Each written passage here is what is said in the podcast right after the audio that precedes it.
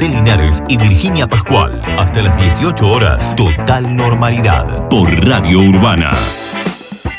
El bloque de concejales y concejalas del Frente de Todes presentó un proyecto de ordenanza para disponer la suspensión del servicio de estacionamiento medido y pago en la ciudad en el marco de la situación de agravamiento de la segunda ola de contagios de COVID-19. Ahí vamos. Por eso está en línea Analia López, quien es concejala del Frente de Todes. Y bueno, nosotros el bloque considero que a, a nivel local una forma de de aportar era presentar este proyecto de ordenanza que lo que busca es, a través de la suspensión del, pago del estacionamiento medio y pago, es que todo aquel ciudadano y o ciudadana que tenga vehículo propio se desplace, valga la redundancia, por sus propios eh, medios, evitando usar el transporte público de pasajeros. De esta manera priorizaríamos el mismo para los trabajadores y trabajadoras esenciales, entre los que se cuenta el personal de, salud, el personal docente, también el estudiantado que tiene que asistir a los establecimientos. Sí, nosotros no formamos parte, digamos, hay, hay un resorte en cuanto a información, a disponibilidad del o disponibilidad de información de la Secretaría de Economía, mm. de la cual nosotros eh, carecemos como para poder darle la solución. Eso ya es, digamos, potestad del Ejecutivo. Lo que nosotros conocemos es eh, digamos, el cálculo de recursos que ellos estiman para el año cuando se presenta el presupuesto, ¿no? Entonces, eh, si tomamos el presupuesto 2021, ellos estimaban recaudar este año con el, digamos, con la tasa, con el estacionamiento tarifado aproximadamente unos 101, 102 millones de pesos. Bueno, evidentemente lo que no tenemos nosotros es el detalle de si hay meses donde ellos consideran que hay más recaudación o menos, bueno, eso ya es potestad de la Secretaría de Economía, lo que sí. Audio Canal 7 Bahía. Y los números no son alentadores en Bahía Blanca, lamentablemente tenemos que hablar de cifras muy altas y esto se traduce en eh, la situación en los hospitales. Bueno, 373 nuevos casos.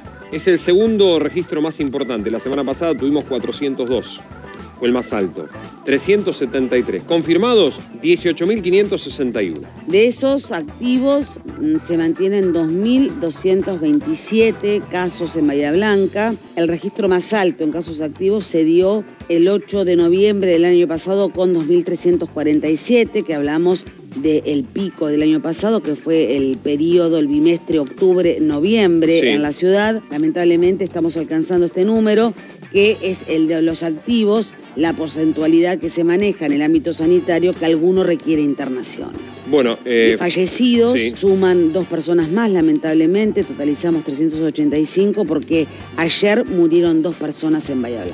Se recuperaron 106 pacientes, 15.949 es el total, y el promedio de los últimos siete días es de 220 casos diarios. Secretario Municipal de Salud, Pablo Acrogliano. En líneas generales, todos los hospitales y las clínicas están con un nivel de ocupación que está por el 90% aproximadamente, en lo que tiene que ver con terapia. Esto nos hace poner en, alerta roja, te diría, porque de seguir así rápidamente, como el año pasado decíamos que no, iba, no, no colapsamos, este año vamos a colapsar. El contagio se produce en los encuentros sociales, encuentros sociales masivos, encuentros sociales familiares, ahí es donde se produce el contagio. Entonces tenemos que trabajar sobre ese punto. Es muy difícil eh, ir eh, a cada, eh, difícil, imposible, estar en cada casa, en cada situación social controlando. Me parece el momento de tomar la responsabilidad ciudadana de poder cuidarse para poder cuidar a los demás. Total normalidad. Hay un crecimiento exorbitante de los contactos y los contagios. Esto hace que se empiecen a saturar todos los sistemas sanitarios, que la sociedad también se empiece a dar cuenta de que esto está pasando, que nos viene sucediendo, que tenemos que empezar a disminuir la, la circulación. Maximiliano Núñez Fariña, director de Región Sanitaria 1. En los últimos 14 días tenemos casi 170 casos promedio por día, en los últimos 7 días 220. Entonces es, es mucho el aumento que tenemos. Todo el sistema sanitario se está complejizando, se están ocupando muchas camas. Hoy por hoy está todo junto, COVID más las patologías normales. Por eso lo que pedimos nosotros desde, sistema sanitario es, si uno tiene que salir, que salga para hacer lo que tenga que salir y vuelva a la casa, que salga a trabajar que vuelva a la casa, que lleve a los chicos a la escuela y que vuelva a la casa. ¿Qué implica el cierre de la guardia del hospital municipal? Dispuesto o anunciado, informado a las autoridades de región sanitaria en las últimas horas. Se lo consultamos al doctor Gustavo Carestí, el director ejecutivo del nosocomio comunal. Audio LU2. No, no, no se cierra la guardia, no se cerró nunca la guardia. No. Eh, nosotros venimos diciendo ola anterior, que fue en septiembre, octubre, dijimos más o menos algo similar a ahora. Necesitamos eh, por momentos entre 24 y 48 horas para ir acomodando un poco porque estamos superados en, lo que hace básicamente a la internación general y especial en el tema COVID, obviamente. En esta oportunidad lo que sí hemos hecho es comunicarle, eh, en realidad esto fue una nota casi particular que enviamos a, la gente de región sanitaria informándole de la situación para que, bueno, ellos también articulen los medios necesarios para que la situación que se está viviendo en, en, todo el país y específicamente en nuestra ciudad no, no se desmadre absolutamente. Tratamos de hacer el máximo esfuerzo para responder a la demanda, pero hay momentos en que la demanda nos eh, puede superar. Por eso es que tomamos este tipo de, de actitudes. ¿Qué pasará en provincia de Buenos Aires? ¿Qué pasará en nuestra ciudad? Audio, la Brújula 24. Creo que hoy vamos a tener novedades. Estamos en contacto permanente con provincia. Lo que el gobernador nos pidió eh, es, es, es, tratar de, de,